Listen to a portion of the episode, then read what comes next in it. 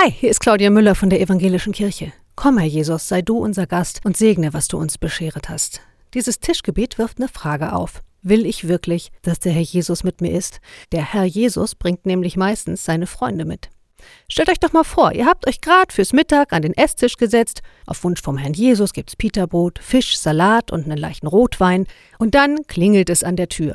Gott schickt einen Mensch. Diesmal einen, der Zeit fordert und Nerven kostet. Mann, und drinnen sitzt der Herr Jesus und der würde den Mitmenschen jetzt bestimmt zum Essen einladen.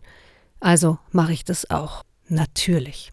Und schwupps sitzt ein schwieriger Zeitgenosse mehr mit Jesus am Tisch. Kann alles passieren, wenn Jesus zu Gast ist. Wo Jesus ist, sind seine Freunde nicht weit. Will ich die einladen?